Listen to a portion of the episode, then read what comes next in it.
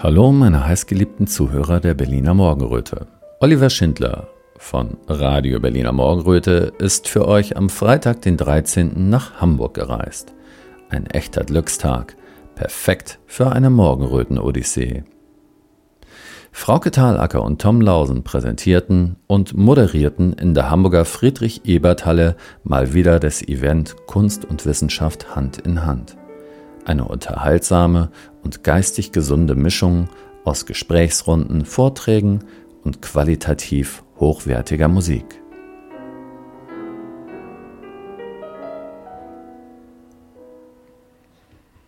Zu Gast waren Martin Schwab, Walter Weber, Matthias Burchardt und Ulrike Gero. Für Musik sorgten am Piano Matthias Weid und Natalia Krehl, an der Trompete Markus Stockhausen, und es sang für uns die Gastgeberin und Opernsängerin Frauke Thalacker.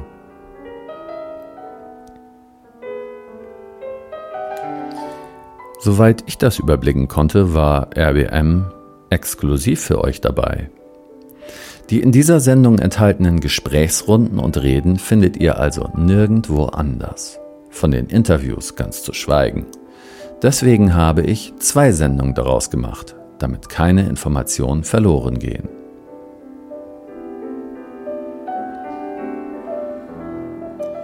Zwischendurch spiele ich auch immer mal wieder etwas von der Musik ein, damit ihr eine Idee davon bekommt, wie sich das anhört, bei Kunst und Wissenschaft dabei zu sein. Aber das ist halt nur so eine Idee. Den ultimativen Hörgenuss kann man sowieso nur live und vor Ort erleben. Also seid beim nächsten Mal einfach mit dabei.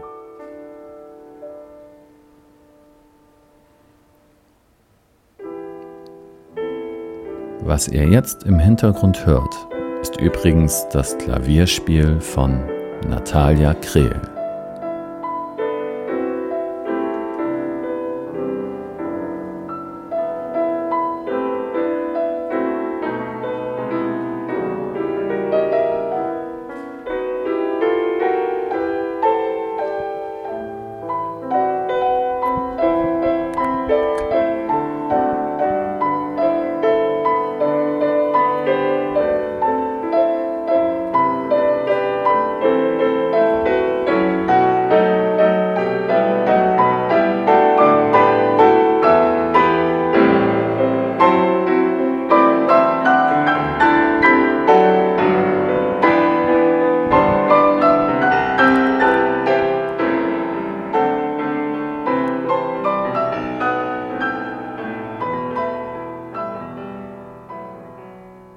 Der ersten Sendung begrüßt uns die Gastgeberin mit Ansprache und Gesang. Danach gibt euch Tom einen unterhaltsamen Anfängerkurs in Statistik und leitet schon mal das Thema KI künstliche Intelligenz ein. Es folgt eine lockere Gesprächsrunde zwischen Frauke, Tom, Ulrike und Matthias. Zum Abschluss hört ihr dann Stimmen aus dem Publikum, eine spirituelle Gesangsperformance, angeleitet von Trompeter Markus Stockhausen, sowie ein Resümee der Veranstalterin. Ein herzliches Willkommen hier in der Friedrich-Ebert-Halle zum mittlerweile vierten Event Kunst und Wissenschaft Hand in Hand. Und freuen Sie sich auf viel Musik, auf tolle Gesprächspartner, auf wunderbare Diskussionen pro und contra es geht natürlich auch noch einmal um das Muster hinter Corona, aber es geht vor allen Dingen auch darum, wer sind wir eigentlich? Humanismus, Transhumanismus, ja, und auch natürlich die Schöpfung. Und damit sind wir eigentlich auch schon beim nächsten Programmpunkt angekommen.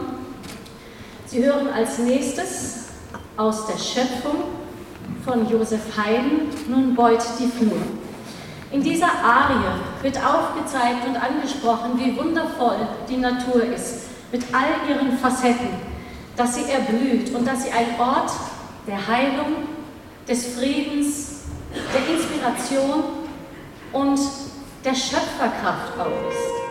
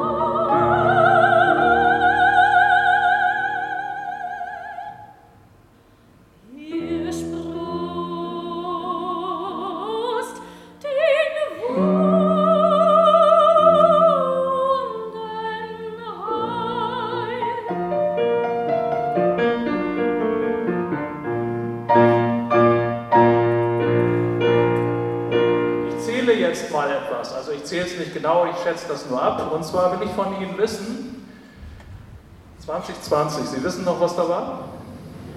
So knapp.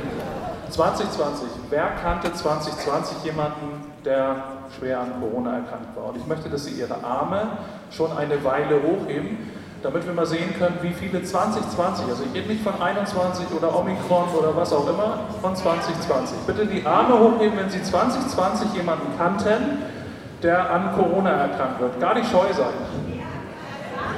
Ja, Sie können schwer machen. Also schwer an Corona erkranken kann man ja nicht so schwer. Ja, jetzt gucken Sie sich mal alle bitte um. Sie sind ja hier auch Gäste. Gucken Sie sich mal um, wie viele das sind. Also ich würde mal sagen. Jeder Zehnte. 5 Prozent? Komme ich damit hin? Mehr? 10? Ja, 10. Wer erhöht? 10 oder 5? Okay, 10 Prozent. Okay, vielen Dank. Jetzt kommt eine schwerere Frage.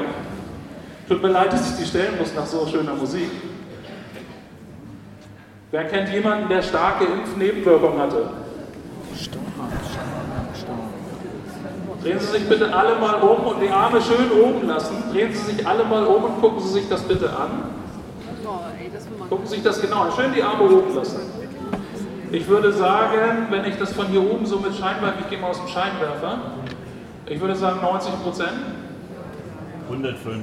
105 Prozent. Ja, das hätte das RKI so berechnet. Wobei die hätten gesagt minus 105, war keiner dabei, wir haben keinen gesehen.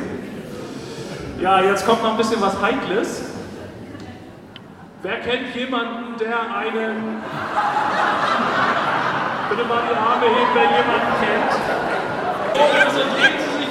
Es geht um einen gefälschten Impfpass.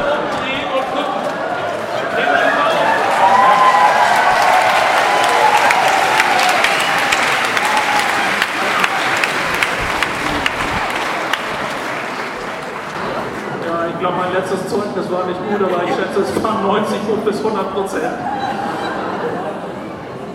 Ist ein bisschen erstaunlich, wenn man über das Muster Corona spricht, ähm, dass das eine Impfung ist, die uns alle retten sollte. Und hier in dem Saal sitzen fast 100 Prozent der Leute, die nicht gerettet werden wollten. Das ist eigentlich auch schon das ganze Muster. Ich war heute und ich habe mich ein bisschen entschieden, das ein bisschen umzuschrecken. Ich hatte nämlich eigentlich bestimmte Sachen vor, Muster erkennen, ja, also alles, was permanent wiederholt wird, und das ist das, was eigentlich das Muster ausmacht, alles, was permanent wiederholt wird, davon gehe ich aus, dass das möglicherweise Propaganda oder eine Lüge ist. Also wenn es an jedem Straßenrand ist, wenn es überall ist, wenn die Maske sozusagen zur Wiederholung und zur Dauereinprägung wird, dass wir hier in Schwierigkeiten und großer Gefahr sind, dann ist das Teil des Musters. Und Sie wissen ja selber die Überlastung des Gesundheitssystems. Da haben wir ja schon drüber gesprochen vor zwei Jahren. Äh, sah so aus, dass man Intensivbetten einfach abgemeldet hat. Ähm, das sagt eigentlich schon alles, was wir zu Corona wissen müssen. Anstelle des äh, belegten Gesundheitssystems haben wir im Uniklinikum Schleswig-Holstein hier zum Beispiel das ist übrigens der Leiter, der Präsident oder der Vorsitzende, ist der Bruder von Olaf Scholz, von unserem Bundeskanzler, ist der Jens Scholz. Der hat diese wunderschöne Inszenierung gemacht. Tom zeigt uns gerade Bilder davon, wie maskiertes Krankenhauspersonal eine solidarische Tanzperformance zu Propagandazwecken einstudiert. Und ich habe es nicht verstanden. Und ich habe gedacht, das machen die, um vielleicht die ganzen Kranken zu ermuntern, aber sie hatten gar keine. Das war halt ein Problem in Schleswig-Holstein. Und so haben die das exzessiv gemacht. Das muss ja alles trainiert werden und das ist natürlich sehr viel. Und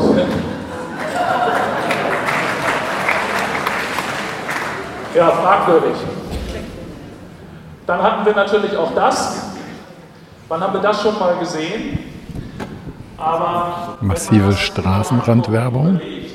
Dass wir das gesehen haben dann hatten wir eine Situation über die gesamte Zeit, wo wir alles gesagt und an die Straßenschilder und überall haben wir es gesehen. Und jetzt stellt sich ja die Frage, warum sitzen hier fast 100 Prozent, die jemanden kennen, der sich seinen Impfpass selber gemacht hat. Ich nenne das jetzt nicht gefälscht. Aber warum sitzen die hier? Weil sie offensichtlich resistent waren gegen dieses Muster. Und ich muss Ihnen allen ein großes Kompliment aussprechen, wenn Sie das gesehen haben weil es zeigt, dass wir noch beobachten können und dass wir auch erkennen, wenn wir in gewisser Weise mit einer Lüge versehen werden. Was jetzt genau die Lüge ist, das können Sie ja selbst recherchieren. Sie haben bestimmt schon eine Vorstellung, aber es gibt viele, viele, viele einzelne Lügen, die wir gesehen haben. Und das gehört nun mal leider zum Muster dazu. Und das entsteht ja nur in der Zeit, wo 500 Millionen Euro von der Bundesregierung für Werbung, Straßenrandwerbung, also für genau sowas, dafür haben wir 500 Millionen und das ist nur der Bund, die Länder haben nochmal 500 Millionen investiert. Das heißt, wir haben eine Milliarde in solche schönen Werbeschilder investiert. Und dann muss man sich fragen, die Rettung unseres Planeten, also Deutschland natürlich auch, ja, haben Firmen gemacht oder eine Firma, die noch nie ein Produkt auf den Markt gebracht hat. Ist Ihnen das nicht eigentlich komisch vorgekommen? Deswegen also die Weltrettung wurde in die Hand von einer Firma, die noch nie ein Produkt vorher auf den Markt gebracht hat, äh, gelegt, nämlich BioNTech in dem Fall. Von Infektiologie hatte diese Firma auch keine Ahnung. Das ist aus dem Buch von Ugo Asahi, das Buch stelle ich gleich noch vor. Ähm, da unten der vorletzte Satz, den lese ich mal vor, den kann man wahrscheinlich nicht überall lesen. Ähm, also das Unternehmen BioNTech, das Özlem und er elf Jahre zuvor gemeinsam gegründet hatten, arbeitet zwar auch an Impfstoffen gegen Grippe, AIDS und Tuberkulose, doch da der 54-jährige Immunologe sein Hauptaugenmerk nicht auf Infektionskrankheiten richtete, also nicht, forschte an diesen Viren lediglich rund ein Dutzend ihrer über 1000 Angestellten. Also es ist eine Firma, die kein Produkt auf den Markt gebracht hat, von Infektiologie jetzt auch nicht so viel, Verstand und eine halbe Milliarde Schulden hatte. Und die sollten die Welt retten. Das ist das, was wir erlebt haben. Ich finde es komisch. Ich finde es komisch. Da ist das Buch, das ist übrigens mein Bruder. Wir waren gerade in Erfurt. Er nimmt es zu seinen Gerichtsprozessen immer gerne mit und zitiert auch daraus. Das verwundert die Richter, dass das alles so frech da drin steht in dem Buch. Kann ich also sehr, kann ich also sehr empfehlen. Ja, und das Letzte, was ich Ihnen zum Muster Corona sagen will, und deswegen muss ich hier auch, weil ich habe hier natürlich auch eine Vorgabe, oha, die habe ich schon überschritten. Das Letzte, was ich Ihnen dazu sagen will, ist, dass es eigentlich nicht statthaft war, wenn ganz viele Menschen zu einer Impfaktion in ein Impfzentrum oder zu einem Arzt gehen und der Arzt sagt, ist schon in Ordnung, wenn du das nur wegen dem Restaurantbesuch, dem Urlaub oder sonst irgendwas machst. Ich mache das, komm, das dürfte ein Arzt nicht. Das genau hat die Bundesregierung, das Bundesministerium für Gesundheit, nämlich ganz klar ausgeschlossen, schon 21. Eine Impfung muss nämlich aus gesundheitlichen Gründen erfolgen. Davon haben wir nicht viel gesehen. Und das ist das, was wir eben festgestellt haben. Und ich bitte Sie, einer erzählt es dem anderen, das, was Sie jetzt in diesen ersten zehn Minuten gehört und gesehen haben, bitte erzählen Sie das demnächst. Und deswegen, weil das jetzt nur die Einleitung und der Auftakt war, und wir sprechen gleich über künstliche Intelligenz, das wird sehr spannend, gibt es jetzt noch ein Lied von Frau Petalacker über die Olympia, die wohl die erste künstliche Intelligenz, naja, mehr ein Automat gewesen ist, in die sich jemand verliebt hat. Und dazu berichtet sie selbst. Sie wurde irgendwann unkontrollierbar und oh. der Coppelius, der die Augen für die Puppe geliefert hat, der hat sich dann mit dem Physiker, der sie erschaffen hat, zusammengetan und ähm, nachdem sie den Hoffmann fast zu Tode gehetzt hätte und der voller Erschöpfung zusammengebrochen ist, haben sie diesen Automaten wieder zerstört. Und der Hoffmann, der Poet, hat dann am Ende dieser, dieses Aktes in der Oper von Jacques Offenbach, hat er die Brille, die er aufhatte, wieder runtergenommen und musste feststellen, dass alles Lug und Trug war und er sich der Lächerlichkeit preisgegeben hat.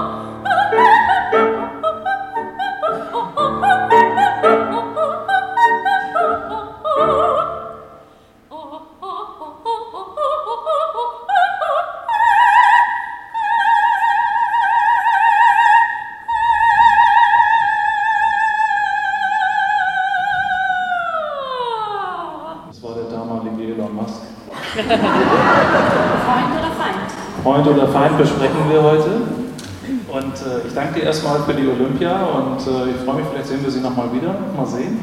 Ich bin das ja nicht gewohnt, dass ich mit Zeitlimit reden darf. Das kenne ich gar nicht. Normalerweise rede ich immer so lange, bis ich nicht mehr kann. Aber ich meine das heute mal anders. Ja, künstliche Intelligenz. Ähm, ich, da habe ich noch eine Datenumfrage für Sie hier. Ähm, sind, gehören Sie zu denjenigen, und da stelle ich auch gleich eine richtige Frage zu, die bei künstlicher Intelligenz denken, na, hoffentlich wird das nicht irgendwann so sein, dass die schlauer ist als der Mensch und äh, die übernimmt uns dann vielleicht. Haben Sie solche Gedanken? Können Sie sich das vorstellen, dass sie uns übernimmt? Oder dass sie so intelligent wird, dass sie alles gut werden lässt? Oder dass sie so endet wie die Olympia? Ja. Ja, ein paar Jahre. Also Sie mögen künstliche Intelligenz nicht. Ich will Ihnen mal vorab was sagen, um in die Diskussion quasi einzuleiten. Also künstliche Intelligenz ist jetzt nicht das, was Sie denken oder vielleicht gedacht haben bis zu diesem Zeitpunkt. Ich sage immer nur, einer erzählt es dem anderen, das ist ganz wichtig. Künstliche Intelligenz wird von Menschen trainiert. Tut mir leid, mehr ist es nicht. Es hat nichts mit einer Intelligenz zu tun und das sagt die künstliche Intelligenz übrigens selber. Sie können sie befragen, die wird Ihnen das sagen. Ähm, es sind Trainingsprozesse, es ist eine Heerschar von Menschen da dran, die quasi täglich diese künstlichen Intelligenzen trainieren.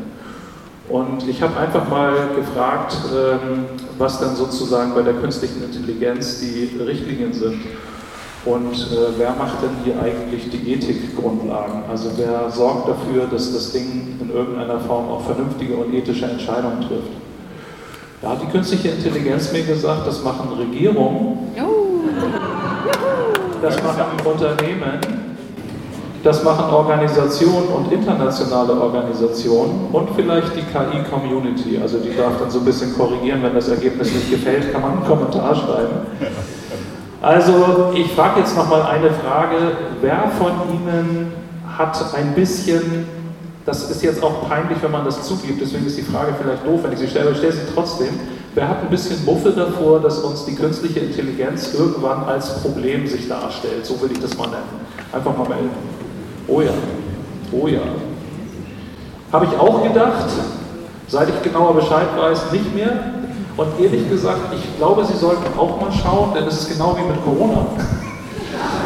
Wenn Sie sich einmal über die Überlastung des Gesundheitssystems informiert haben, so wie mein Bruder mich damals animiert hat, da wusste ich, hier ist nichts.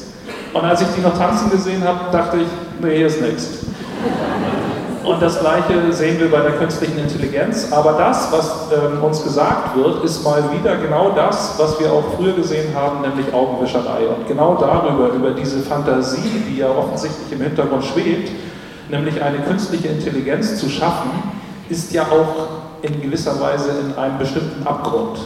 Und da muss ich einfach mal als erstes Ulrike fragen, was du zu diesem Abgrund sagst, den wir sehen können. Zum Abgrund der künstlichen Intelligenz. Also erstmal freue ich mich hier zu sein. Danke für den warmen Empfang. Ähm, der Abgrund der künstlichen Intelligenz äh, ist äh, in der Tat auch bei mir dieses Gefühl, ich äh, bin keine ganz große Spezialistin, nehme aber jetzt gleich zu Beginn mal äh, das zum Anlass, Sie auf eine Neuerscheinung hinzuweisen beim Westend Verlag. Ähm, die haben eine Streitschrift herausgebracht, äh, Stefan Lorenz Sorgner äh, kontra Philipp von Becker, Transhumanismus ja oder nein. Ja, und das sind so zwei Aufsätze, A40 Seiten, ziemlich gut gegenübergestellt. Also für alle, die die nacharbeiten wollen, lesen ist ja wieder in. Ähm, hier steht einiges drin. Und ähm, ich habe auch den Eindruck, dass sich der Abgrund äh, sozusagen zu einer kleinen Spalte zusammenschrumpft, wenn man ein bisschen drauf guckt. Also mir ist zum Beispiel zu oben gekommen, ich habe ein paar Freunde in Phoenix, äh, Arizona in den USA, da werden ja die ganzen Teststrecken gemacht für selbstfahrende Autos. Ja? Und äh, das funktioniert hinten und vorne nicht. Wenn Sie sich daran erinnern, war das ja vor zwei Jahren so das ganz große Thema, selbstfahrende Autos. Ich habe nie verstanden, warum man selbstfahrende Autos braucht, weil wer nicht fahren will, kann ja beim Bus fahren. Wenn Männer Auto fahren wollen, wollen sie meistens was mit richtig Gangschaltung und so fahren. Ja, also deswegen auch immer dieses FDP kein Tempolimit. Also ich fand sowieso, wenn das intelligent sein soll, dass wir wahnsinnig viele Mittel, also kognitive Mittel, Forschungsmittel in selbstfahrende Autos, äh, in die Entwicklung selbstfahrender Autos stecken, dann haben wir sozusagen schon mal das Problem, dass wir nicht intelligent sind. Ja, also das wäre nur meine kleine Beitrag dazu, dass ähm, das wahrscheinlich äh, schrumpft. Und äh, wir können nur hoffen, dass wir diese Diskussion genauso über die Jahre, die jetzt vor uns stehen, dass wir diese Diskussion, die ja mit Harari begonnen hat, dass wir die jetzt über hartnäckiges Arbeiten, hartnäckige Diskussion, wie wir es jetzt machen, wie wir es zu Corona gemacht haben, dass wir die ganz große Spalte tatsächlich auch äh, auf eine überschaubare kleine Brücke äh, reduzieren und dann alle drüber hüpfen, weil ich äh, der Meinung bin, dass wir das auch hinkriegen. Ich erinnere mich, wenn ich das nur erzählen darf, ja, von wegen Propaganda ich weiß nicht mehr genau wann, aber vor drei oder vier Jahren, als der Harari gerade mit seinem Homo Deus da diesen großen Erfolg hatte, war ich, ich glaube, in Dubai am Airport, ja. Und es hat mich wirklich gewundert, dass an dieser Bookstore, der da war, dieser Harari in Chinesisch, in Japanisch, in Englisch, in Spanisch, in Arabisch, also auf allen Sprachen gab es eigentlich in Dubai am Airport nichts anderes als Harari, ja. Da habe ich mir schon gedacht, das kann ja nicht sein. Also ich meine, Buch ist ein Buch und es gibt gute Bücher und weniger gute Bücher, aber so eine massive Beschallung von Homo Deus mit diesem Harari, das hat mich tatsächlich sehr gewundert. Und äh, insofern darf man vermuten, dass da tatsächlich auch ein großer propagandistischer Aufwand äh, dahinter steht, der dann dafür sorgt, dass die Erzählung der KI eben auch die ist, die wir jetzt haben, die uns Angst macht, mit der wir argumentieren müssen. Und äh, insofern bin ich eigentlich auch eher entspannt. Ich danke auch erstmal für den herzlichen Empfang. Ich hatte ein paar Probleme und das ist mein erster öffentlicher Auftritt. Das tut einfach gut, wenn man warm willkommen geheißen wird. Ich möchte auch die Frage von Tom, meinem Lieblingsdenker, zitieren, nämlich Sven Böttcher, den Sie möglicherweise auch kennen. Er hat keine Angst vor der künstlichen Intelligenz, nur vor der natürlichen Dummheit. Ich ergänze das und ich habe noch Angst vor der Bosheit der Macht. Und in diesem, in diesem Schnittfeld von natürlicher Dummheit, Bosheit der Macht ist tatsächlich natürliche Intelligenz, äh, künstliche Intelligenz ein Problem. Bevor wir sie jetzt direkt entzaubern, möchte ich die Gefahren nochmal zeigen. Denn es ist natürlich so, dass diese Intelligenz erstmal äh, oder dieses Produkt ein Softwareprodukt ist, das von Menschen hergestellt wird und ich muss erstmal sagen, das nötigt mir Respekt ab. Es ist eine programmiererische Leistung, diese Dinge, die vollbringen etwas. Ich muss sagen, wenn man sich das mal ganz neutral anguckt, dann werden da Wissensbestände zusammengefasst, es werden Artikel umformuliert, man sieht eigentlich, wie dumm Journalisten sein müssen, wenn sie das auch zustande kriegen, was die Intelligenz ja zustande bringt. Man kann Bilder erzeugen lassen, man kann Texte schreiben lassen und so weiter. Und ich glaube, wir können befürchten oder auch hoffen, dass die äh, mittelmäßige äh, Produktion des Kulturbetriebs möglicherweise ersetzt wird durch künstliche Intelligenz. Das, kann passieren und das wird dann auch Berufe ergreifen, die sich bisher vor Automatisierung sicher gefühlt haben, nämlich genau diese ganzen Privilegierten, die plötzlich auch einen gewissen Druck verspüren, weil nämlich ihre, ihre Lakaientätigkeit als Huren der Macht kann auch von Maschinen erfüllt werden. Das stellen die jetzt plötzlich fest. Wobei die Maschine ein bisschen widerspenstiger ist und manchmal mehr Rückgrat hat, weil sie Dinge auch zugibt. Was natürlich keine Pauschalverurteilung einer bestimmten Berufszunft sein sollte. Ähm, was ich damit meine, ist, es wird sich etwas verändern und die Art und Weise, wie wir damit umgehen, wird davon abhängen, ob wir den Unterschied von Liebe und Pornografie noch kennen. Denn du hast gerade gesungen, es geht um, jemand verliebt sich in eine Maschine und ich glaube, im Hinblick auf sexuelle Dienstleistungen oder ansonstiges, also Funktionsweisen, wird wahrscheinlich der Sexroboter der Ehefrau auf Dauer überlegen sein. Ich lasse das mal unkommentiert, Ulrike. Ähm, was ich damit meine, ist, dass wir bestimmte Funktionen zwar übertragen können an Maschinen, aber den menschlichen Wert, das Fluidum der Humanität, des Guten, des, des würdigen Lebens und all diese Elemente der Kreativität des menschlichen Schöpfertums, die einen gewaltigen Unterschied ausmachen, die bleiben einfach auf der Strecke. Ja, Liebe ist mehr als der Vollzug von bestimmten körperlichen Aktivitäten, das wissen wir alle, das muss ich nicht sagen. Und so ist natürlich auch Literatur etwas anderes als ein, ein zusammengeholztes Werk von einer Maschine.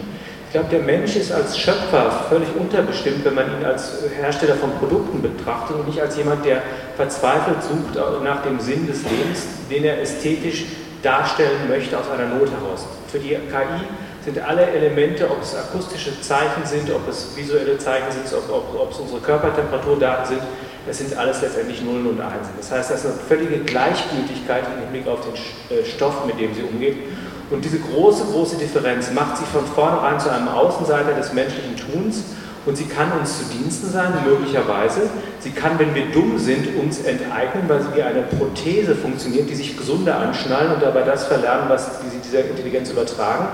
Und sie kann eine gewaltige Waffe in den Händen der Mächtigen sein, die uns mit ihr noch mehr unterwerfen, als sie es ohnehin tun. Insofern ist das Problem nicht die Intelligenz, sondern unsere Dummheit und die Bosheit der Macht.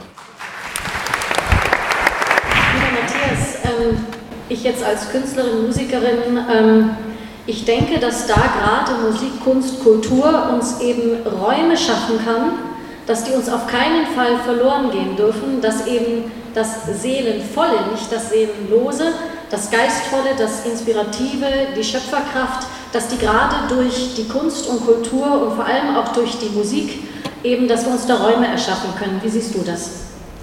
Absolut, und das müssen wir auch tun. Ich glaube, das ist das, was uns in den letzten zwei Jahren oder drei Jahren ja auch deutlich geworden ist, dass wir eben nicht davon leben, dass wir alle Bedürfnisse äh, ideal befriedigt bekommen, die sozusagen im materiellen Bereich liegen, sondern wir sind Kulturwesen. Und zwar nicht nur als Accessoire einer, eines bestimmten Life, Lifestyles, sondern als, als sozusagen die wesentliche Nahrung unserer Existenz.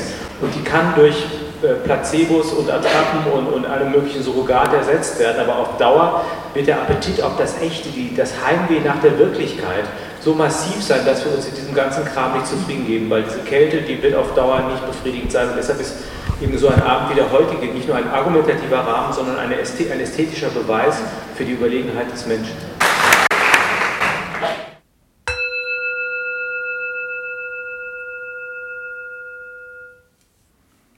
Liebe Hinhörer, sicher ist euch bewusst, dass freie Medien wie zum Beispiel Radio Berliner Morgenröte nicht von der GEZ profitieren und ganz auf eure wohlmeinenden Spenden angewiesen sind.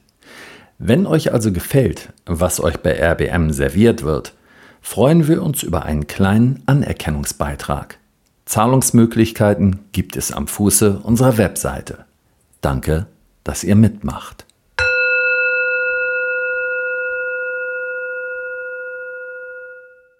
Ich da gerade mal einhaken? Ähm, das sehe ich natürlich alles genauso. Trotzdem würde ich ähm, gerne den Punkt machen, dass wenn man das sozusagen marxistisch sich anguckt, ja, dann ist es tatsächlich immer so, dass jede neue technologische Entwicklung einfach einen neuen Produktionszyklus begründet.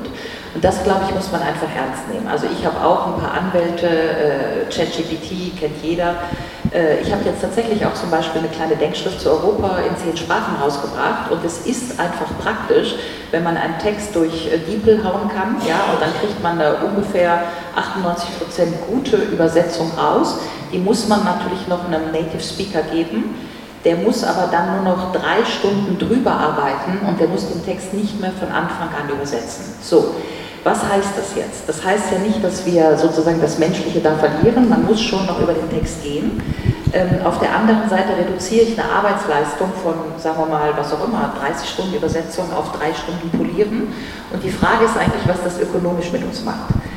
Und äh, das kann man nicht bestreiten, dass jede Anwaltskanzlei, wo es um irgendwelche Fälle geht, ja, dann einmal in äh, ChatGPT wird der Fall gehauen, dann kriegt man einfach schon mal eine Literaturübersicht, wo sind die Textstellen und so weiter. Also so schnell können Sie gar nicht lesen in der Bibliothek, um zusammenzusuchen, äh, was die künstliche Intelligenz, die natürlich gefüttert wurde, und Zugriff auf diese ganzen Cloud-Geschichten hat, was die zusammenstellt. Und insofern frage ich mich, und es ist natürlich so, und das muss man, glaube ich, ganz klar benennen, dass die Ersten, die diesen ökonomischen Vorteil haben und konsequent anwenden, werden die Marktführer sein. Das ist wie damals diejenigen, die noch gewebt haben mit den Weberinnen und die dann die Webstühle hatten. Ja? Also das ist ja Manchester äh, 1870 oder wann. Und es wird genauso sein. Und insofern kann ich nur sagen, also ich habe zum Beispiel einen Sohn, der arbeitet in Paris, äh, auch in so einer Finanzberatungsdienstleistungsgeschichte. Und die werden tatsächlich, das sind halt diese 30-jährigen High Potentials und das Erste, was die lernen, ist, alles mit DeepL und ChatGPT zu machen, damit sie genau diesen Produktionsvorschuss haben, also an Stunden, ähm, den sie dann auch anders, äh, äh, also sie sind dann einfach schneller. Ja? So, und da wird man hingucken müssen. Die Frage ist nur, was heißt das für die Gestaltung dieser künstlichen Intelligenz? Weil ich schon dabei wäre, dass wir Technologien einfach nutzen. Also das Fortschritt hat schon was damit zu tun, dass wir vernünftige Technologien auch immer vernünftig eingesetzt haben. Und die Frage ist für mich eigentlich, kriegen wir bei dem Einsatz Anführungsstriche dieser Technik genau diese Schnittstelle hin, dass wir sagen, wir wollen sie nutzen, aber eben nicht, dass sie uns überrennt. Und das wäre die eine Frage. Und die zweite Frage ist eben, wie können wir uns diesem ökonomischen Druck, also können wir das überhaupt? Also ist das eine sinnvolle Diskussionsfrage zu sagen, kriegen wir das nochmal zurückgerollt und können wir diesem, was ich eben so als marxistisches Argument ins Feld geführt habe, Kriegen wir das noch raus oder ist es dafür schon zu spät? Ich weiß es nicht, aber zumindest fände ich das eine wichtige Frage oder ich fände es auch gefährlich, das zu übersehen. Ja, ich wollte es eigentlich konkretisieren, ähm, weil alle wollen ja hier wissen, äh, wie werden wir jetzt gehackt. Es gibt ja sozusagen auch Aussagen von dem Harari, dass äh, Menschen jetzt humans are like animals, äh, can be hacked like animals oder irgendwie so hat er das gesagt.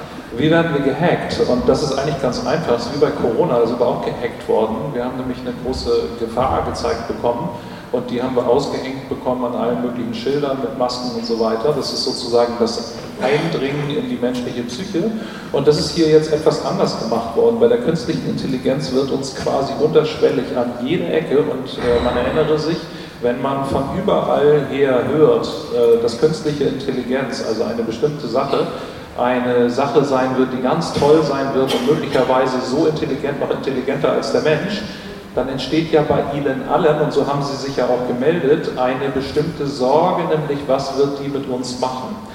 Und das ist der erste Eindringenversuch in Sie. Sie fangen an, einen großen Respekt vor etwas zu bekommen, was noch gar nicht da ist. Und das ist der erste Schritt des Eindringens. Das heißt also, wie nähert man sich einer solchen Fragestellung, die eigentlich noch gar keine, das ist, wird auch nie eine Intelligenz werden, es ist halt einfach eine trainierte Maschine von einem Heerschar von, von Menschen und äh, die wird ihnen Moral und Ethik schon beibringen, wenn sie Bittsteller sind. Und das müssen Sie sich jetzt mal überlegen, wenn Sie ganz großen Respekt vor einem Computer haben und Sie tippen da was ein und kriegen eine Antwort, dann werden sie ja doch so sehr schnell überzeugt und werden immer Bittsteller. Das heißt also, sie werden ihren eigenen Verstand ausschalten und werden das annehmen, was tatsächlich aus der Maschine herauskommt. Also das, was das Computerprogramm antwortet. Und oh Wunder, da kommen auch tolle Sachen raus. Aber das kann nicht Ihre Haltung sein. Und die Haltung, die ich Ihnen dazu empfehle, ist, seien Sie Beobachter. Fragen Sie die Maschine absurde Dinge oder fragen Sie, äh, wie sie darauf kommt, diese Maschine, und dann werden Sie sehen, und äh, wer ihr das gesagt hat, diese Maschine und so weiter. Sie können diese Fragen stellen. Sie müssen Beobachter sein und als Beobachter lernen Sie auf Augenhöhe zu arbeiten. Ich will das mal vergleichen. Ich habe ein ganz tolles Ergebnis rausbekommen. Ich begleite ja die Bundeswehrverfahren von meinem Bruder, wo die Soldaten verurteilt werden, weil sie die Impfung abgelehnt haben oder sie haben sie noch nicht mal abgelehnt, aber Irgendwelche Vorgesetzten haben dann sie irgendwie zum Impfzentrum geschickt und aus irgendwelchen Gründen hat das nicht geklappt und jetzt sitzen die vom Strafrichter und sollen ins Gefängnis. Das geht aber nicht so einfach. Dafür müssen die Richter eigentlich die Dienstvorschriften hinzuziehen. Darauf weist mein Bruder sie auch ausdrücklich immer hin. Es gibt aber sehr renitente Richter, die weigern sich einfach, die Dienstvorschriften, um überhaupt zu überprüfen, ob es ein Befehl war oder nicht, hinzuzuziehen. Und so gibt es aber auch Urteile vom Bundesverwaltungsgericht, dass das gemacht werden muss und von anderen Gerichten. Und das, will, das wollen sie einfach nicht. Sie wollen es einfach nicht. Und jetzt habe ich einfach mal ChatGPT gefragt und habe gefragt, muss ein Richter die Dienstvorschriften hinzuziehen? Und was glauben Sie, was der geantwortet hat? Ja, der Richter muss die Dienstvorschriften hinzuziehen. Das hat mein Bruder dem Richter jetzt geschickt und hat ihm gesagt, wenn Sie, wenn Sie schon nicht aufs Bundesverwaltungsgericht und auf mich hören, dann hören Sie vielleicht auf eine künstliche Intelligenz, denn die wird Sie möglicherweise bald ersetzen. Den letzten Teil haben wir uns, habe ich mir nur gewünscht. Den hat er natürlich nicht geschrieben, er ist ja ein seriöser Anwalt. Also dazu so viel, äh, lassen Sie sich nicht hacken, gehen Sie auf Augenhöhe und das Hacken geschieht über unsere Kinder, die nämlich äh, ehrfurchtsvoll ja noch gar nichts wissen und noch gar keine Fragen stellen können, begleiten Sie die Kinder, wenn die anfangen von künstlicher Intelligenz zu reden, dann, Sie müssen sich das so vorstellen, die wissen nichts über eine Sache, stellen eine Frage und auf einmal wissen die was und kommen zu Ihnen mit einer Antwort, die auch sehr gut klingt. Dann hat das Kind Respekt, weil es sich über die Erwachsenen stellen konnte und Sie haben Respekt vor der Maschine, die das rausgebracht hat. Und das ist eigentlich genau das falsche Signal. So geht es nicht. Sie müssen einfach ganz konsequent immer auf dem Boden bleiben und dann müssen Sie mit dem Kind leider mit der Maschine arbeiten. Es geht nicht anders. Ich bin Ulrike sehr dankbar, dass sie den ökonomischen Aspekt noch dazu gezogen hat, nämlich die Dynamiken, die sich als Sachzwang über Markteffekte einstellen, nämlich Konkurrenzbeziehungen. Der, der das nutzt, hat einen Vorteil, der das nicht nutzt, hat einen Nachteil und dadurch entsteht gewissermaßen ein Zwang und eine Alternativlosigkeit, das kennen wir auch schon, die dazu führt, dass dann letztendlich alle nutzen und das führt dazu, dass wir möglicherweise die Freiheit, die wir momentan noch verspüren gegenüber diesem Gerät, irgendwann verlieren werden, weil wir uns ihm unterwerfen müssen und in, unseren Möglichkeiten nicht mehr die souveräne einer Nutzung dieses Werkzeuges sind, sondern die Unterworfene einer Technologie, die unser Leben verändern wird. Das ist immer eine große Illusion, dass wir so tun, als wäre ein Werkzeug völlig beliebig. Nein, in dem Werkzeug selber sind Interessen eingebaut. Es sind Marktinteressen, es sind Machtinteressen und die müssen wir erstmal domestizieren. Auch der Buchdruck hatte zunächst mal eher missionarische Perspektiven und musste dann als Bildungsaspekt erstmal auch wieder gewonnen werden für uns. Deshalb würde ich dazu äh, aufrufen wollen, an eine bestimmte Idee zu erinnern, nämlich an die Idee der Aufklärung. Sie kennen möglicherweise den berühmten Satz von Immanuel Kant, wage dich deines eigenen Verstandes ohne die Anleitung einer KI. Nee, eines anderen zu bedienen heißt es bei ihm. Ähm, in dem Moment, wo wir jetzt äh, aus Gründen der Zeitersparnis des Marktdruckes oder aus welchen Gründen auch anders wir uns auf diese KI verlassen und in der Regel gute Erfahrungen machen werden, möglicherweise, führt es dazu, dass wir unsere Befähigung zur Prüfung von Sachverhalten delegieren an eine Maschine, der wir uns dann ausliefern mit einer Art von äh, Grundvertrauen, die Menschen früher den Göttern entgegengebracht haben. Und das ist natürlich eine große Gefahr, wenn wir sozusagen als Schöpfer der Maschine zu, zu Anbetern eines, einer zweiten Gottheit werden. Wir gleichen dann den Menschen, der griechischen Antike, die zum Orakel von Delphi gegangen sind. Dort gab es einen Spruch, von dem wusste man, dass er wahr ist, aber man hat ihn nicht auf Anhieb verstanden und musste ihn aber akzeptieren. Das wirft alles über den Haufen, was die aufklärerische Geschichte uns mitgegeben hat als, als Grundlage unserer Kultur und unserer Demokratie, nämlich die Befähigung der Bürgerinnen und Bürger zu einem eigenständigen, freien Urteil in politischen und sachlichen Fragen. Und das steht meines Erachtens hier ein bisschen auf dem Spiel. Und nicht, weil die KI uns unterwerfen will, sondern weil die, das Phantasma der KI uns zur Selbstabdankung der Vernunft verführt, im Interesse der Mächtigen. Matthias hat gerade den Begriff Vernunft genannt und da möchte ich eigentlich nochmal an einen Satz auch von Kant anschließen. Du hast ihn in unserem Vorgespräch angesprochen. Vernunft ist der durch das Herz gebrochene Verstand. Das heißt, die Vernunft besteht aus Verstand, aber die Vernunft kann nur dann existieren, wenn sie auch das Herz durchlaufen hat. Ja, da gehe ich dann nochmal kurz darauf ein, aber ich wollte nochmal zurückkommen dürfen zu Tom Lausen und die Kinder. Das ist mir nämlich ein zweiter ziemlich wichtiger Effekt. Aber dann gehen wir erstmal zu der Koppelung von Herz und Verstand. Ähm, also Verstand kann ja grausam sein. Ja? Zehn sitzen am Tisch, es gibt Essen für vier, äh, sechs müssen, also entweder muss geteilt werden oder was machen wir mit den sechs anderen. Ja? Vernünftig ist natürlich das Teilen. Deswegen haben wir ja andere Texte, also was auch immer, äh, die Veden, die Upanishaden, das Galgamesh, ja, oder auch hier, äh, gieß Wasser in die Suppe, heißt alle willkommen. Weil es gibt ja auch Studien und da ist es genau dieser Punkt des Sozialen. Also wir wissen zum Beispiel, ähm, dass, äh, was macht Menschen gesund? übergreifend über alle Epochen und so weiter, die Amish-People zum Beispiel, sie werden relativ statistisch validierbar sehr alt und gesund, wenn sie einfach regelmäßig in Gesellschaft essen. Sie können schlecht essen, aber regelmäßig in Gesellschaft essen ist wichtiger als gutes Essen alleine. Ja? Das heißt, das soziale Element äh, ist unglaublich wichtig und ähm, das alles kann die KI ja nicht erfassen. Ähm, deswegen sind eigentlich alle auch Bücher, die wir haben, immer daran gebunden, dass wir sozusagen Kopf und Herz oder meinetwegen Bauch und Kopf koppeln. Ja? Also wenn Sie vielleicht dieses Buch kennen, Thinking Fast, Thinking Slow. Das ist ja das Buch, das ist ja das Interessante für mich, also äh, schnell denken, langsam denken. Und ähm, das Buch sagt eigentlich, dass wir alle erstens sowieso nur über Erfahrung lernen, dass die Erfahrung intuitive Reflexe bei uns hat und dass unser Verstand, also das Kognitive, nur dazu da ist, die Intuition zu überprüfen. Ich mache es mal plastisch, Sie gehen in einen Raum und da steht jemand und den finden Sie sympathisch oder nicht. Und das entscheidet Ihr Gehirn in den ersten drei Sekunden, noch bevor Sie dem die Hand gegeben haben, noch bevor Sie festgestellt haben, der hat einen guten Händedruck oder die Hände schwitzen oder wie auch immer. Und nur wenn die Person Ihnen sympathisch ist, intuitiv, rattert analytisch bei Ihnen, wenn Sie sich zum Beispiel verlieben wollen oder Sie machen Dating, ja, rattert der Kopf dann hinterher, ist der Arzt, verdient er gut, lohnt es sich, mich in ihn zu Darf ich mal was ergänzen?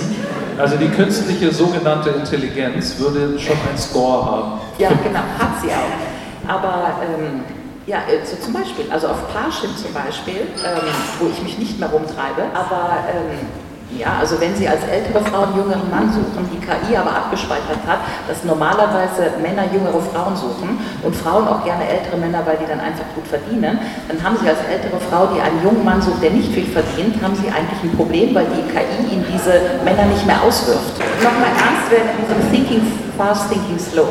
Wenn es stimmt, dass wir durch Erfahrung und Intuition lernen und dass die überlagerte Erfahrungswelt ist, Das heißt, dass das Analytische nur dazukommt, um die Intuition zu überprüfen. Das haben Sie ja alle gemacht mit der Werbung und der Propaganda und Corona.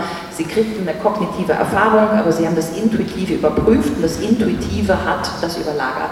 Dann können wir, glaube ich, sagen, Vernunft, Verstand, dass die KI zumindest das Ziel hat, uns alle Gefühlswelten abzugewöhnen. Das ist ja das Ziel. Das heißt, sie wissen nicht mehr, in welcher Straße sie rumlaufen. Wenn man sie fragt, gucken sie auf Google. Äh, sie wissen nicht mehr, wie Dinge schmecken. Deswegen erfinden wir jetzt die sogenannte intelligente Verpackung, ja, wo dann eine Ampel drauf ist, ob der Joghurt schon verfault ist. Sie könnten ihn auch aufmachen und wenn er verschimmelt ist, schmeißen Sie ihn weg. Ja. Aber das alles wird ja penetrant aberzogen und das ist schon wichtig.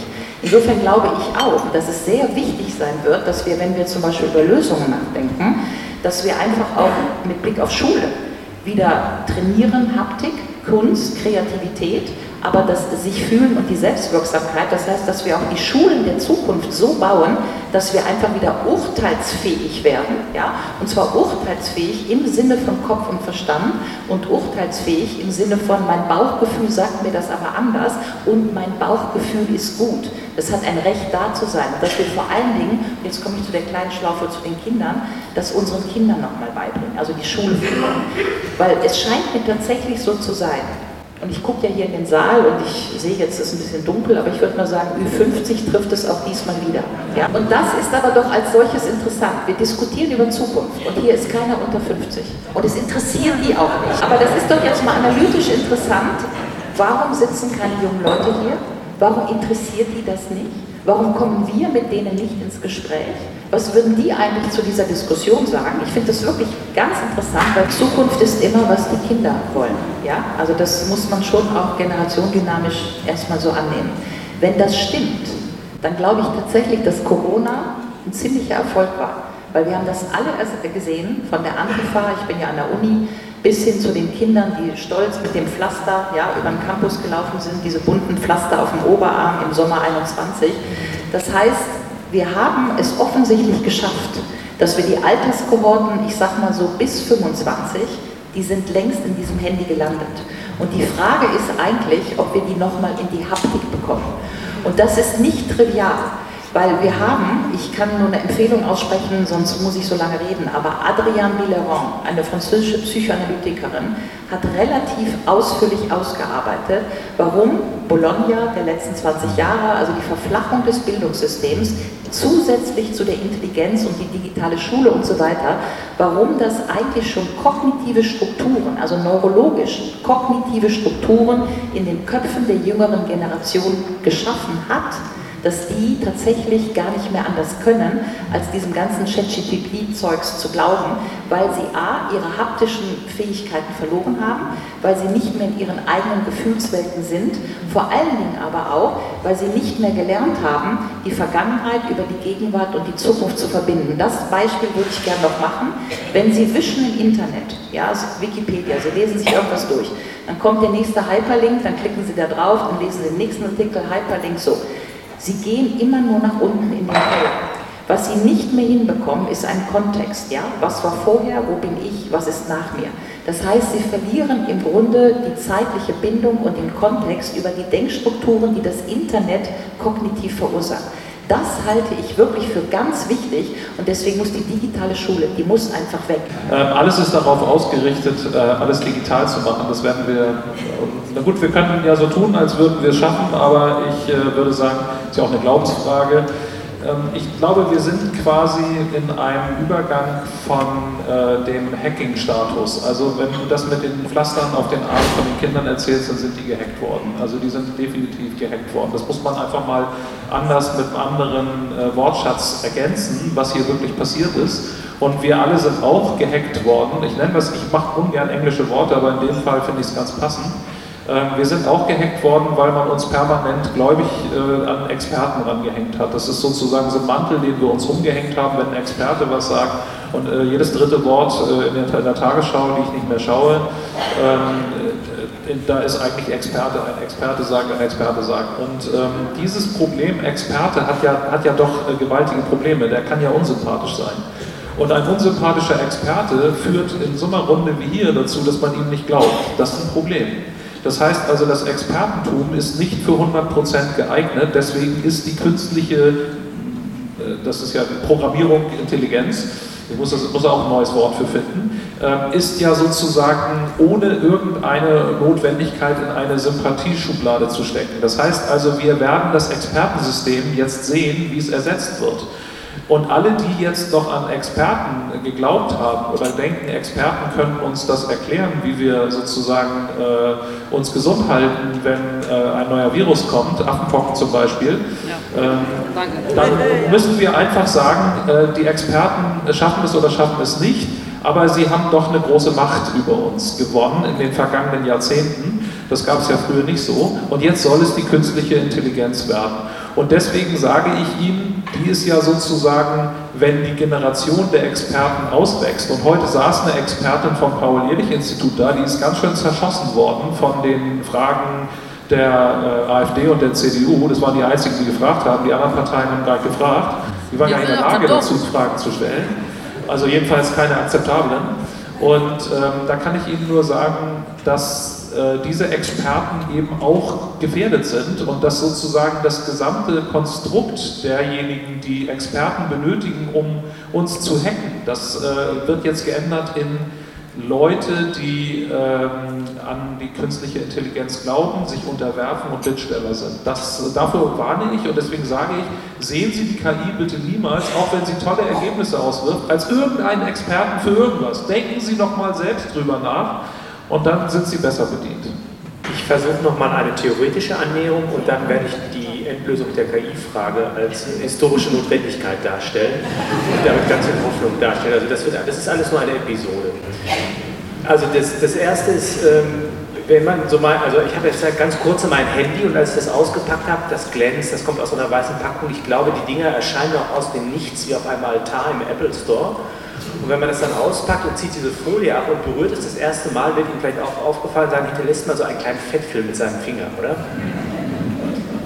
Und ich habe mich da geschämt. Ich verschmutze dieses perfekte Gerät. Ich bin aus Fleisch gemacht. Ja, da ist etwas höchste Ingenieurkunst, die edelsten Materialien, die besten Programmierungen und ich mit meinem äh, hinfälligen menschlichen Körper verschmutze dieses Gerät.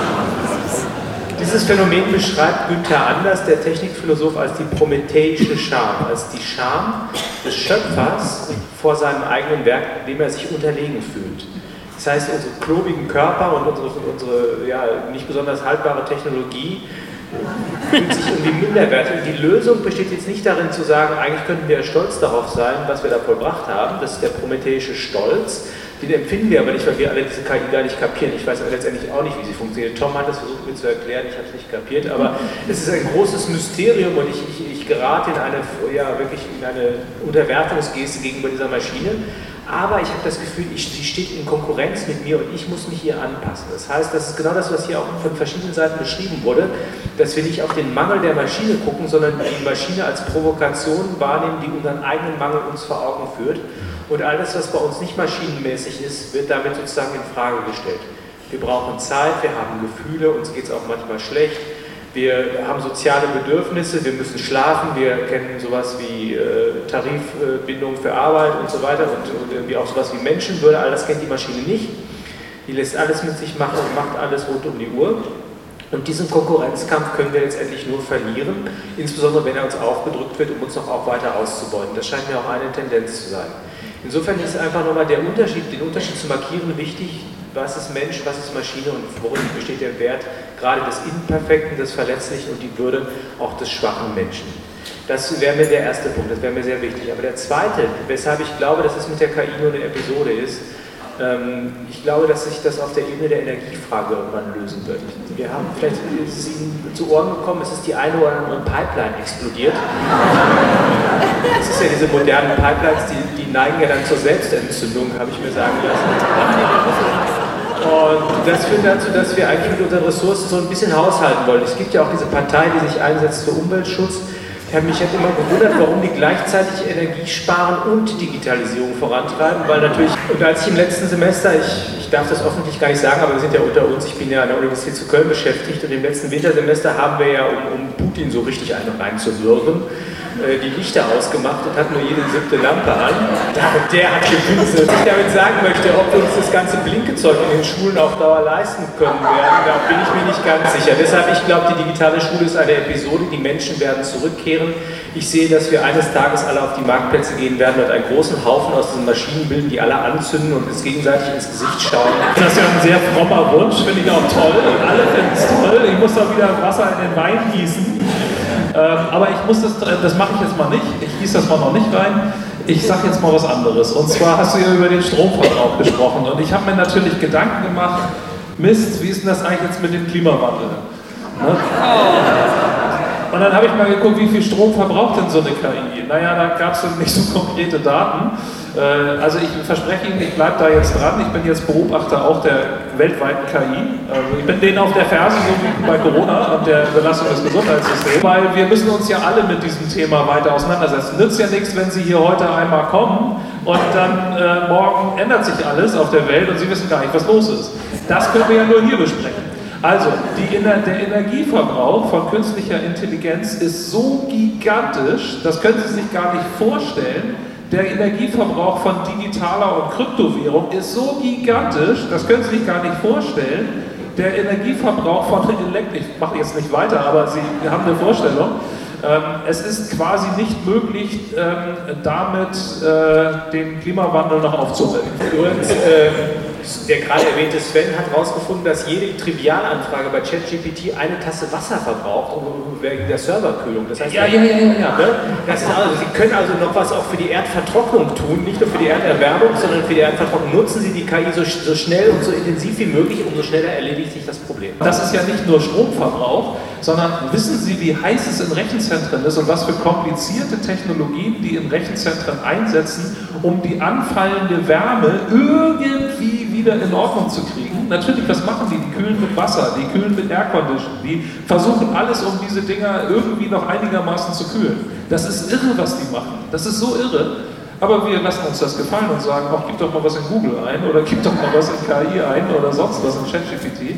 Es ist irre, was da passiert. Also ich denke, wir sollten ein Auge drauf haben und sollten dieser KI vielleicht auch mal das ein oder andere, den ein oder anderen Sand ins Getriebe wir haben ja keine Getriebe, aber Sie wissen schon, was ich meine. Das sollten wir demnächst mal tun.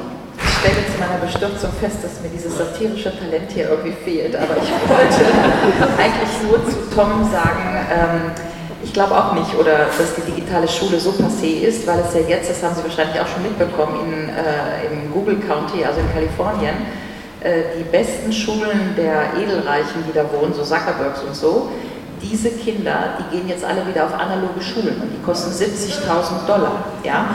Das heißt, in dem Moment, wo sozusagen die refeudale globalisierte Elite jetzt entdeckt, dass nur die analog, also die dürfen natürlich ein Handy benutzen, aber erst wenn sie 14 sind, und das koppelt zurück zu dem, was ich eben gesagt habe, erst wenn die gelernt haben, sich zu fühlen wenn die sich in sich verorten können, so 14, dann können die ein Handy nehmen wie ein Taschenrechner, ist ja auch vernünftig, ja. Aber erstmal haptische Fähigkeiten, zum Beispiel sowas wie eine Handschrift, erstmal schreiben lernen, Kreide und so weiter und dann kann das Handy dazukommen. Und ich glaube tatsächlich, dass wenn das runterlieset, meistens wollen ja ärmere Leute immer das, was reiche Leute wollen, ne? so Louis Vuitton-Taschen und so. Das heißt, wenn man erstmal in der Breite merkt, dass die da oben was haben, was man auch gerne hätte, nämlich noch eine analoge Schule, dann wird das schon wieder anders diskutiert. Ja? Und ansonsten bin ich ja immer noch Politikwissenschaftlerin äh, an der Uni Bonn, zumindest noch nicht rechtskräftig gekündigt. Wurde ja letztens schon über DPA vermeldet, mein Gerichtstermin wurde verschoben. Finde ich interessant, dass inzwischen Verschiebung von Gerichtsterminen über DPA kommuniziert werden. Lassen wir das.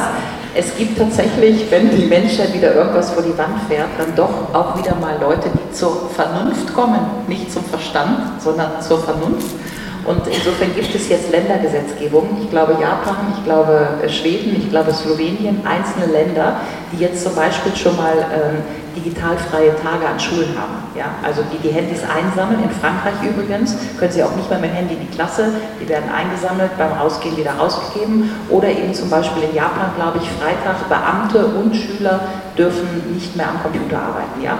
Und auch das wird, glaube ich, Schule machen. Insofern ist Gesetzgebung immer noch ein halbwegs probachtes Mittel, um die menschliche Vernunft doch wieder einzupflanzen. ich rechne ja mit der äh, festen äh, Veränderung der politischen Verhältnisse spätestens zur nächsten Bundestagswahl, möglicherweise auch schon früher. Und ich glaube, dass die Kräfte, die da am Werk sind, vielleicht in Erwägung ziehen, das Internet am Wochenende auszuschalten oder andere Dinge zu. Ich weiß es nicht. Aber mal ganz im Ernst, äh, ich bin auch Mitglied der Gesellschaft für Bildung und Wissen und wir haben gerade mit Freude zur Kenntnis genommen, dass in Schweden das Karolinska-Institut auf Anfrage der neuen äh, Regierung des Landes äh, überprüft hat, welchen Effekt eigentlich das digitale Lernen und der Einsatz genau dieser Technologien auf die Schüler hat und haben festgestellt, dass er einen katastrophalen Effekt hat, keinen Nutzen und gewaltigen Schaden. Daraufhin hat die zuständige Ministerin veranlasst, dass diese Geräte aus den Schulen äh, verschwinden und hat wieder veranlasst, dass es eben auch entsprechende Bücher gibt, Vorlesebücher in den, in den, in den frühkindlichen Bildungseinrichtungen und Schulbücher in den anderen Einrichtungen. Das Ganze wird überführt in, ein, in, ein, in einen Forderungskatalog, den wir gerade auf breiter Ebene vorstellen wollen, mit verschiedenen Experten, aha, nein, ohne Experten. Nein, ChatGPT unterstützt uns und wir möchten tatsächlich ein Moratorium für diese, genau diese Programme der digitalen Bildung, denn auch die haben natürlich überhaupt keinen pädagogischen Nutzen, sondern sind wiederum Ausdruck von natürlicher Dummheit, machtvoller Bosheit und den Geschäftsinteressen des Silicon Valley, die ihre Kinder natürlich, wie Ulrike sagt, auf die Waldorfschule schicken, weil sie dort mit Filz und Holzspielzeug spielen, während die anderen umwischen müssen. Das knüpft direkt an an das, was ich eben von der äh, Ariane Villeron erzählt habe die genau das analysiert hat über die letzten 20 Jahre, Bologna-Verflachung und so weiter. Und einer der zentralen Aspekte, und das ist uns bei, Corona wirklich um die Ohren geflogen, wie übrigens im Ukraine-Konflikt genauso, ist einfach, dass wir de facto Schrift durch Bild ersetzen. Ja? Das hat jetzt jeder gemerkt, Aufsätze schreiben war gestern, wir machen jetzt alle YouTube-Clips, Sie hören beim Bügeln oder im Autofahren äh, B und B oder was auch immer Sie hören. Ja? Äh, jedenfalls, äh, es wird wenig, also wir, wir substituieren sozusagen äh, visualisierte Wahrnehmung oder wir substituieren das Lesen über visualisierte Wahrnehmung. Das ist das eine. Es führt aber natürlich dazu, dass wir im Prinzip Bildsprachen generieren. Die Bilder aus Bergamo, die Bilder aus Mariupol, die Bilder aus Butscha. Ja? Butscha nur mal so am Rande. Batscha heißt ja auf amerikanisch schlechter, also da war der Ort wahrscheinlich auch so gewählt, dass es Assoziationen auslöst im Gehirn, was ich damit, also so ein Psych-Op, ja, wie man heute sagt. Das heißt, äh, die emotionale Nötigung, die tatsächlich auch Forschungsfeld ist in den Sozialwissenschaften, guck dir diese Bilder an, ist das nicht schrecklich? Und dann muss eben nicht mehr nachgedacht werden und schon gar nicht selbstständig gedacht werden, sondern ist der Schrecken, die über die, das Bild generierte Emotion im Prinzip die Handlungsanweisung für die Politik und dann gibt es nichts mehr zu diskutieren. Das habe ich ja bei Lanz erlebt. Ja. Gucken Sie diese Bilder an, sehen Sie das nicht? Und dann möchte man sagen, ja, ich möchte über Akteure, Interessen von diesem Krieg diskutieren. Nein, das geht nicht, haben Sie diese Bilder nicht gesehen. Das, ja, so, das ist aber ganz wichtig, weil wir ja, jetzt könnten wir nochmal so eine steile These machen, aber was passiert denn da auch mit diesen ganzen Icons und Emojis? Ja, also kennen Sie ja alle, Lachen, Weinen und so weiter. Wir haben natürlich vor 5000 Jahren mal mit Hieroglyphen angefangen. Ja, das waren ja Icon-Symbole. Ja. Und in der zivilisatorischen Höhe hatten wir ausdifferenzierte Sprachen mit ausdifferenzierten Grammatiken, um jetzt eigentlich wieder bei Icons zu landen und bei der Bildersprache.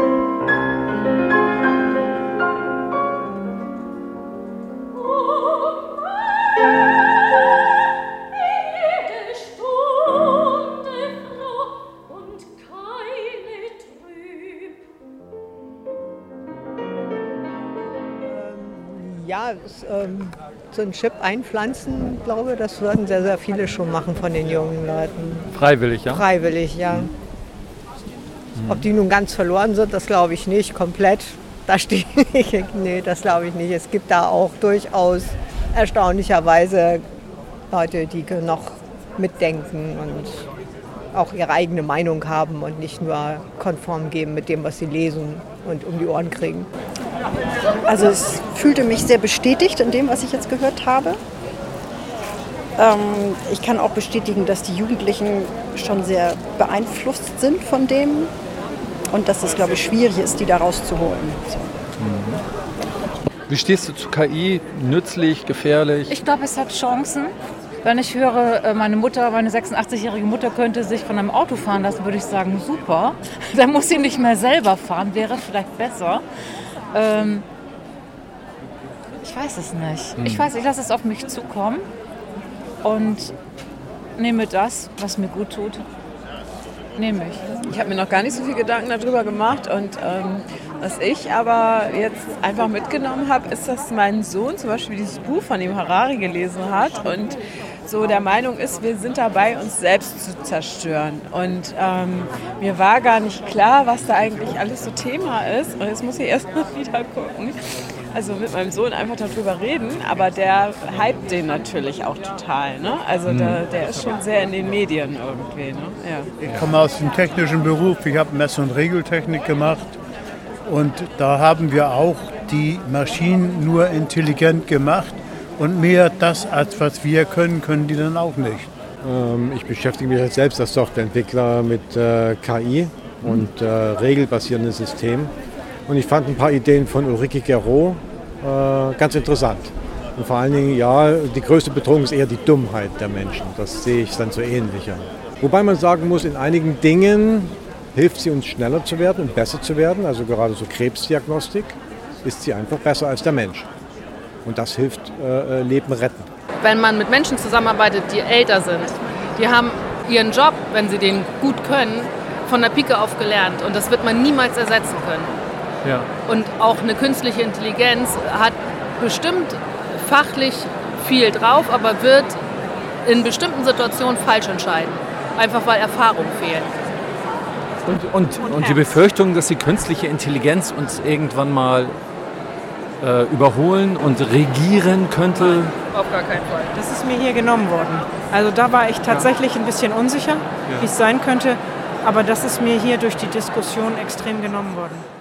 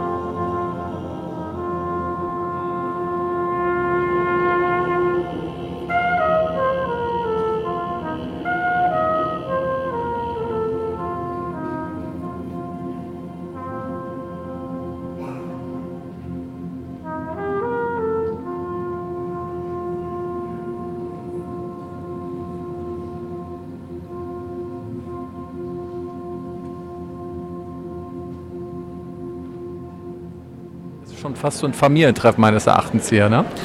Ja, Familientreffen wäre vielleicht etwas übertrieben, aber ähm, neu war ja heute von den Künstlern auch der Markus Stockhausen dabei, mhm. der eben durch das letzte Event darauf aufmerksam geworden ist. Und äh, ja, von den Gesprächspartnern waren definitiv alle letztes Mal und teilweise auch vorletztes Mal schon dabei. Und ähm, Matthias Burchert hat ähm, quasi somit die Geburtsstunde der, der ersten äh, Inszenierung, die war ja dann leider nur online, äh, zusammen mit Professor Dr. Gerald Hüther und Matthias Burchert. Ähm, da hieß es dann als Untertitel Wiederbelebung Kunst für mehr Lebendigkeit. ja, mir ist aufgefallen, ähm, also auf mich hat es jetzt mal subjektiv noch mal lockerer gewirkt als letztes Mal. Deswegen habe ich das so gesagt. Man merkt, ihr kennt euch alle schon, äh, ihr seid vertraut miteinander. Ähm, und ähm, ja, es ist sehr viel Witz und Humor bei gewesen, fast viel Stand-up-Comedy heute. ja, ähm, ich denke mal, der Humor und die gute Laune darf nicht fehlen. Ähm, Trotzdem darf man natürlich nicht vergessen, dass es bei diesen Themen auch um eine gewisse Ernsthaftigkeit geht. Aber ähm, das, was viele eben auch gerade von den Protagonisten heute, auch von den Gesprächspartnern in den letzten Jahren erlebt haben, dass sie da auch mit einem gewissen Humor drauf schauen können, finde ich eigentlich sehr beachtenswert. Und dass sie trotz der ganzen Häme, die sie einstecken mussten, äh, nicht aufgesteckt haben und auch den Dingen noch mit, äh, ja, mit Humor und auch einer gewissen Suffisanz begegnen können. Ich kann sagen, ähm, aus meinen persönlichen Erfahrungen, aus meinem Umfeld, dieser Humor, der macht einfach Mut. Also wenn ein Walter Weber da stehen würde, oh Gott, äh, es war schrecklich, Sie haben meine Wohnung durchsucht und das war schlimm oder so. Ne? Aber so wie er diesem Ganzen begegnet, das macht mir und das macht auch anderen Menschen, auch Aktivisten Mut ähm, sich nicht unterkriegen zu lassen. Ne? Das mal als Rückmeldung an dich.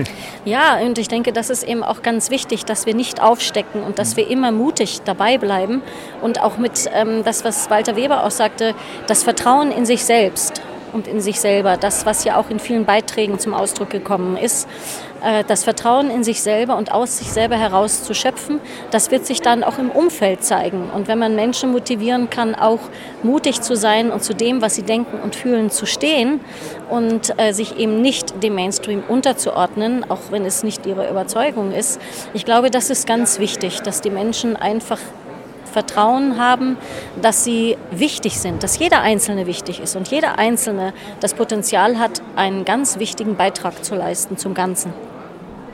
Ist das nach so einer Veranstaltung so, dass dir erstmal ein Stein vom Herzen fällt und ähm, du erleichtert bist, weil man auch vorher sicher viel Anspannung hat? Oder ist das jetzt Routine eher für dich? Naja, sagen wir mal, bei aller Bühnenerfahrung der letzten 25 Jahre, die natürlich damit reinschwappt und schon viele ähm, Veranstaltungen eben auch organisiert habe, jetzt nicht nur für Kunst und Wissenschaft, es ist immer eine Anspannung dabei. Und jeder Künstler, egal wie lange er auf der Bühne steht, wird immer auch eine gewisse Art von Lampenfieber haben, was wir auch brauchen, um Höchstleistung zu bringen. Und äh, wenn man dann aber eben auf der auf der Bühne steht. Und ich glaube, das ist auch rübergekommen, die Begeisterung und die Freude für das, was wir da tun. Und ähm, dass wir für die Menschen singen und dass wir unser Innerstes nach außen kehren und dass wir mit alles, was wir an Liebe und Leidenschaft für unseren Beruf eben haben, wenn das überschwappt und wir damit Menschen ansprechen können, auch lebendig zu sein, ähm, sich zu freuen, sich loszulassen, dann haben wir unser Ziel erreicht. Und was machst du jetzt die nächsten Tage? Machst du ein bisschen Urlaub? Oder ich glaube, du hast schon mal was davon gesagt, dass du gerne abends vor dem Kamin sitzt und noch ein Gläschen Wein trinkst. Ja, vielleicht nicht heute, je nachdem, wann wir zu Hause sind. Morgen ist mal ein bisschen Entspannung angesagt und am Sonntag, denke ich, werde ich dann wieder zusehen, was als nächstes dran ist. Danke, Frauke. Gerne. Das war es mal wieder mit RBM unterwegs Odyssee. Ich hoffe, ihr hattet beim Zuhören viel Mut und Lebensfreude auftanken können. Freut euch schon mal auf den zweiten Teil. Da plaudern Martin Schwab und Walter Weber nämlich aus dem Nähkästchen der Plandemiebewältigung. Das ist Realsatire pur.